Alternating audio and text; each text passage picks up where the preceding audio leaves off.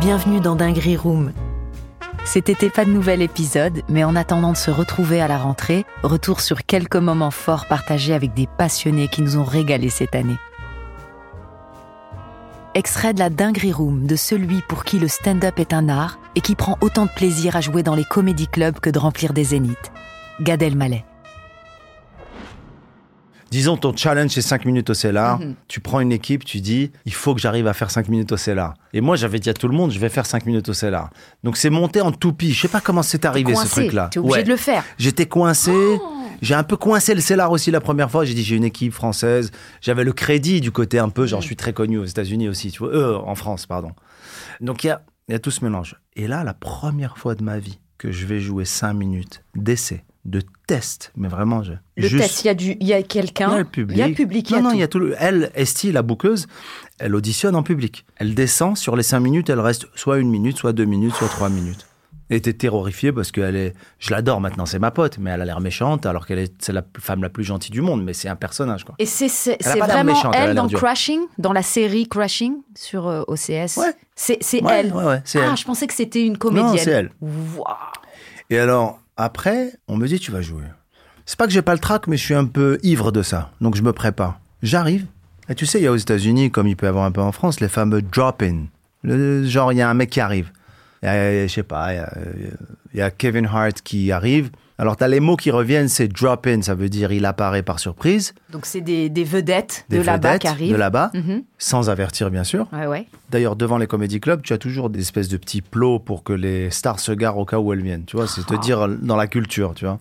Et en fait, tu as le drop-in, et s'il y a un drop-in comme ils disent, c'est-à-dire on va appeler ça une apparition surprise, ça fait cabaret, c'est autre chose. C'est une apparition surprise. Ils sont obligés de bump, comme ils disent, des artistes. Alors ça veut De dire les quoi, dégager du line-up, donc de la Eh programmation. oui. Et donc, par exemple, euh, tu vois, euh, je sais pas moi, si t'as Kevin Hart qui arrive et que des artistes réguliers, même pas des mecs qui font des auditions, ah, devaient avoir leurs 10 ou leurs 15 minutes, ce soir-là, ils jouent pas. Mais il y a une règle, ils sont payés. Ah, Quand tu te fais bump, il y a quand même un respect. ah tu ouais, es venu. quand tu te fais bump, tu joues pas, mais t'es payé. Par contre, aux États-Unis, il y a aucun problème. C'est-à-dire qu'en France, euh, un comique, il peut râler parce qu'il a pas joué. Hmm. Aux États-Unis, s'il est payé, il n'y a aucun problème. C'est ok. Merci, de toute façon, je suis payé, je vais jouer demain, il n'y a pas de problème. Et est-ce que c'est vrai le, le- les banquettes du fond Si tu fais pas partie, euh, si t'es pas Grave. sur le line-up Ouais, mais ça, je- alors, et tout, tu n'as pas le droit de t'asseoir? Ouais, le Comedian Stable au CELAR seulement. Là. Mais je vais te dire ce que je pense de ça juste après, mais je veux terminer l'histoire. Mhm, Le premier jour, j'arrive. mhm. Qui c'est qui vient, comme on appelle en drop-in? Chris Rock. Chris Rock, il monte sur scène et il fait pas 5, pas 10, il fait 40 minutes. Donc il a le droit, il lui. bump tout le monde. Et moi, j'ai dit, le premier qu'elle va bumper, c'est moi. Elle bump tout le monde, sauf moi. Pourquoi? Parce qu'elle me dit, les autres, je les vois tous les soirs. Toi, j'ai pas le temps, moi, de te revoir un autre soir, machin. Et elle me dit, tu passes après. Je dis, euh, je vais pas passer après Chris Rock, il va faire 40 minutes. Oh, putain. Elle me dit, si, tu vas passer après Chris Rock. Elle me dit, one day, elle a un accent comme ça, one day I will tell you something very important about. Donc je joue après Chris Rock, je fais, franchement, c'est pas top, du tout. Et je monte, elle me dit, ok. elle me dit, you had five minutes on stage and you have one minute of jokes et le reste, c'est de la présence. Elle m'a dit, tu étais présent cinq minutes, mais tu as une minute minute. solide. Non, mais j'ai pas de problème, je trouve ça bien. Je dis, je vais Mhm. travailler C'est constructif. Mhm. je vais y aller. Mais après, je lui ai dit, but you know, tu m'as mis juste avant, juste après Chris Rock. Elle m'a dit, s'il te plaît, fais-moi plaisir. J'ai trop entendu ça dans ma carrière.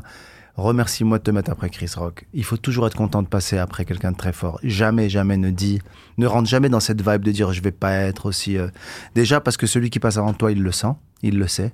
Donc elle m'a dit un truc à l'envers. Elle m'a dit ne l'emmerde pas avec ça. Hmm. Ne l'emmerde pas avec euh, je veux pas passer après toi, t'es trop fort. Parce qu'un mec qui, qui est fort ou connu, tu l'emmerdes avec ça. Tu l'insécurises lui aussi. Il n'a pas envie d'entendre ça. Tu lui mets une pression quelque part. T'as pas Mhm. envie. Moi, la première fois de ma vie que j'ai fait la première partie de Jerry Seinfeld, je suis en coulisses avec lui. Mhm. Je tremble de peur. C'est à Las Vegas, putain. Il y a des milliers de gens. C'est le César Palace Coliseum. En genre, à ma clin d'œil, je lui dis euh, I'm nervous. Il m'a dit That's your problem. Je dis Waouh, Ne m'encombre pas avec ouais. ça. J'ai dit Ils sont trop durs. Mais ils sont Mm. durs. hein. Mm. Ils sont durs. Ils sont pros, mais ils sont trop durs pour moi. En gros, bref. En, Ouais. en gros- en gros, il vaut, mieux, il vaut mieux passer après quelqu'un de fort Qu'est-ce que tu veux passer après un mec qui a fait un bide Hmm. Ça, c'est un mauvais esprit. Et puis ça te permet aussi de, de- de- d'être gon- gonflé à bloc et de, Et, de et dire d'essayer allez. de te surpasser. Et voilà. Mais tu vois, Amel, euh, tu as été dedans, tu as fait les clubs, tu as fait les scènes, tu Mm. as fait le Jamel Comedy Club, tu as fait les autres clubs, tu as fait un line-up qu'on a fait ensemble. Nous, notre métier, il est tellement lié à l'ego. On a trop d'ego, il y a Mm. beaucoup d'ego. Mhm. Et donc, cet ego-là, il fait que. D'ailleurs, euh, je rebondis sur ça. Pour moi, tu es le seul de, de ta génération à faire les clubs en France. Ouais. T'en fais un peu, Oui. t'en fais. T'en as fait beaucoup à un moment. Là, là, je te vois, t'en refais, tu vas au fridge et tout. Les autres ne le font pas. J'ai l'impression Que- que. qu'est-ce que tu- Est-ce que c'est quelque chose que tu as Moi, je dis attrapé pas aux États-Unis et tu t'es dit, Non. tu t'es dit, Enfin, oui. je dois jouer beaucoup pour être fort. Oui. euh, Il y a plein de choses, il y a plusieurs choses. Les autres le font pas aussi parce que c'est pas leur école, c'est pas leur langage. Moi, c'est mon langage. Avant même que le stand-up arrive, moi, j'écrivais en temps réel, j'écrivais pendant que je faisais mes shows, je peaufinais, je refaisais. Mais tu vois, même ma génération, tout le Jamel Comedy Club Ouais. saison 1, personne fait des clubs à part Yacine Bellous, un vrai amoureux de la scène. Des... Il y en a vois deux, que trois comme dire. ça, tu vois. Mais en même Est-ce que temps, comment est -ce c'est parce que c'est douloureux? Est-ce que quand tu as Non, c'est parce que j'ai envie d'être bon. J'ai envie d'être efficace j'ai envie d'être affûté. Moi, quand je suis revenu. Attends, il faut dire aussi que. Et tu me parleras de l'ego à ce moment-là, parce qu'on est avec des petits de 18 ans, Ouais, des ça. nouveaux, des très forts, des moins forts. Je mais- vais même te dire une chose. Quelque part, quelque part, la grosse crise médiatique que j'ai eue, les accusations, tout Mhm. ça, il y a un élément dont j'ai jamais parlé. Ça survient au moment où je traîne beaucoup, beaucoup, beaucoup dans les clubs. Après, euh, on va pas redévelopper des heures ce truc-là, mais, mais pour parler d'un autre aspect de cette affaire. Un autre aspect, c'est quoi? C'est que moi, je suis en train de travailler tous les jours. Et ça plaît pas à tout le monde, bizarrement. C'est-à-dire qu'il y a quelque chose d'étonnant dans la nature humaine, c'est qu'ils aiment bien me voir dans la position dans laquelle ils m'ont mise. C'est un ancien, et avec, il y a lui, il y a Jamel, il y a Foresti, il y a Franck Dubosc, c'est les anciens, c'est, euh, et quelque part, Quand tu je- viens dans les je clubs, viens dans le club, Mhm. alors que je veux absolument pas ni me mesurer au nouveau, puisque je les aime, et on se tend la main, il y a des gars avec qui on est vraiment connectés, tu vois.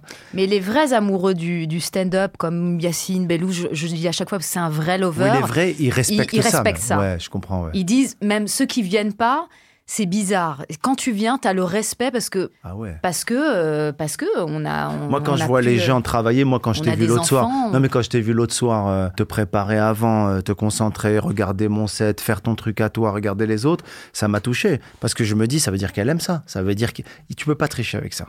C'est pas un tournage, c'est pas un truc où tu, euh, si t'aimes pas ça, tu peux pas faire ça parce que c'est trop dur pour. C'est trop pour- dur, il n'y a pas d'oseille. Non, il y a d'oseille. pas Enfin, d'oseille. Je parle dans les clubs, hein, il n'y a vraiment pas pas d'oseille à gagner. Il y a des douleurs à attraper, des bides, des, euh, des incertitudes. Et, euh, normalement, euh, ça y est, on a, Ouais, alhamdoulilah, puis- on a des enfants. On a... Ouais. Pourquoi se remettre là-dedans? Alors moi euh, aussi, parce que, euh, que tu as parlé des États-Unis, je Mm. l'ai appris aux États-Unis. Moi, je faisais aux États-Unis, j'avais un planning de débutant, mais à l'âge de mecs qui sont confirmés. Et c'est ça qui était complètement fou. Mais tu sais que moi, il y a des mecs aux États-Unis qui m'ont pris pour un mytho. Parce qu'il y en a qui savaient pas que j'étais connu en France. Imagine les premières fois que je fais des sets au Cellar, je suis payé euh, 100 balles et je leur dis est-ce que vous voulez venir boire un verre à la maison? Moi, maintenant, à New York, j'ai un appart et j'en suis fier, mais un appart, t'as une vue sur tout New de, York. de quelqu'un qui a Voilà. bien travaillé dans sa Voilà. vie et qui, qui a. Mais eux, ils rentrent dans l'appart, ils savent que j'ai touché 45 comme eux. 100 balles. Mhm. Ils disent, ce gars-là, il vend de la drogue ou il y a un problème.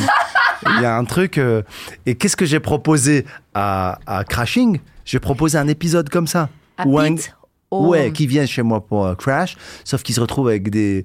On exagère le truc, bien sûr que j'ai pas de majordome chez moi, mais on Oui, mais exagère. quand même, tu il vois, vient. tu dis pas non, mais possible. On imagine a, un on a gars, pris il 20 vient dollars. crash chez moi, mais sauf qu'il devient, et on lui, on, on s'occupe de lui et tout. Bref, pour revenir à ça, tu vois, j'ai été formé à ça. C'est-à-dire que moi, j'avais des soirées où je faisais, j'exagère pas, peut-être euh, 14-7. Euh, Je faisais, euh, il m'est arrivé de faire 7h, 7h30, 8h, 8h30, 9h. Enfin, je vais pas faire tous Toute les, la je vais pas faire tous les horaires qui existent Oui, jusqu'à oui. 1h du matin. Toute la soirée, de faire 11, 12, 7 et d'être à la fin complètement exténué. Finalement, d'aller boire un verre à cette fameuse table. Voilà de quoi on parlait. La table du cellar, qui est la table du fond. Tu m'as posé la question, est-ce que, c'est vrai, on n'a pas le droit de s'asseoir si on n'est pas dans le line-up ou si on ne fait pas partie des sociétaires de là-bas, de, de ceux qui vont jouer En fait, c'est pas Tu le dois mériter ta place. Je- trouve c'est- ça intéressant comme. C'est une euh, légende. Moi, je pense que c'est du feeling plutôt. mhm, Il y a des gens, ils vont pas s'asseoir parce qu'ils savent qu'ils sont pas aimés ou qu'ils fitent pas ou que ça mhm, marche pas. mhm. Et il y en a d'autres, euh, bon, il est clair qu'il faut que tu joues, mais à l'intérieur même de tous les noms qui jouent au Stellar, pas tous vont à cette table. C'est comme ça. T'en as qui sont, ils peuvent y aller, mais on va dire si c'est tout, il y, a- il y a des clans a partout. Comme en France, il y a, il y a des petites euh, familles. mais bien sûr. Moi, quand j'étais aux États-Unis, j'ai donc j'ai fait, j'ai passé euh, quatre- bon trois ans à temps plein là-bas. Moi, ce que j'entends en France des États-Unis, c'est une projection de fantasmes. Mais la réalité, euh, elle est même quand j'entends des, des pros du stand-up français parler de l'Amérique, ils parlent de ce qu'ils pensent. Ils ne parlent pas de ce qu'ils ont vu. Il faut dire que les Américains, ils, ils sont très, ils sont ah bon, ah bon? Mais j'ai vécu trois ans là-bas, j'étais dans les clubs tous les soirs. Les clubs euh, à New York, c'est beaucoup plus, euh, tu vois, les gars. C'est bas de plafond. Ouais, c'est non mais j'ai été, j'ai été là-bas. techniciens. Euh. Ce que tu veux dire, c'est on en fait des- une montagne alors que c'est. Alors qu'il y a quelque chose, il y a des choses qui m'ont plu, et des choses qui m'ont pas plu aux États-Unis. Mhm. Ce, qui, ce qui me plaît, Mhm. c'est que c'est des, il n'y a pas de sophistication, mais dans le bon sens comme dans le mauvais sens.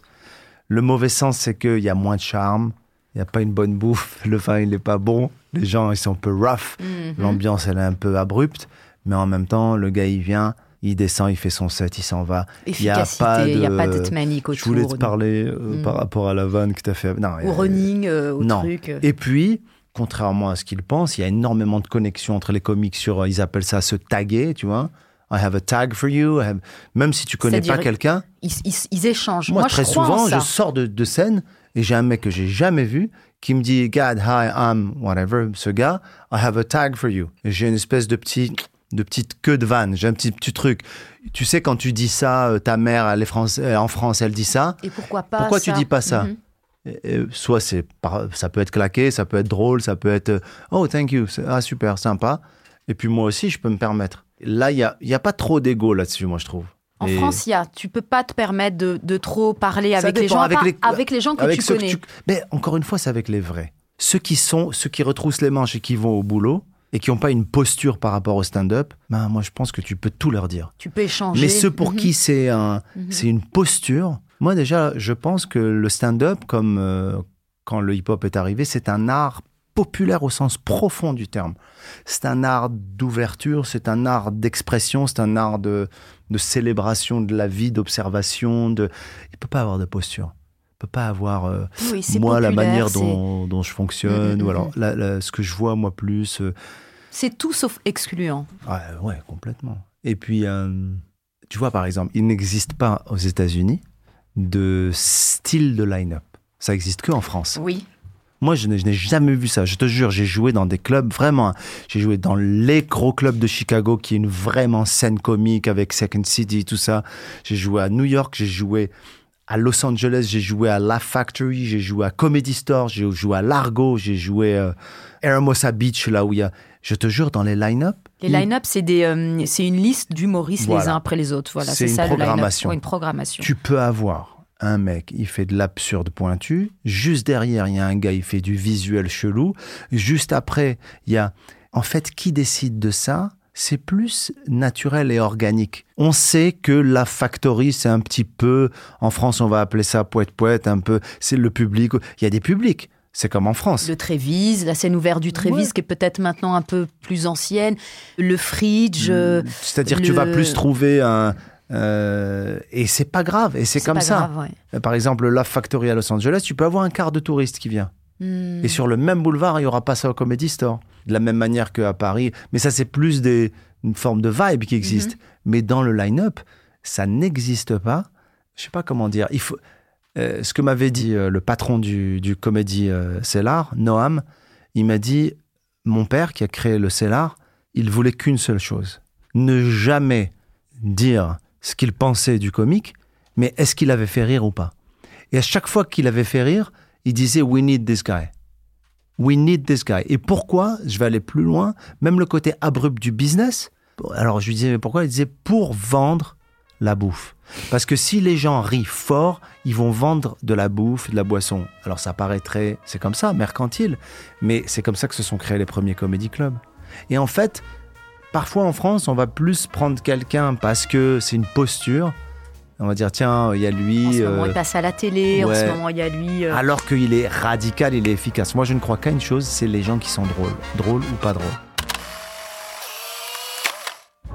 Retrouvez l'épisode complet sur toutes les plateformes d'écoute et sur dingueryroom.fm. Dinguery Room est un podcast original Engel présenté par Amel Chabi.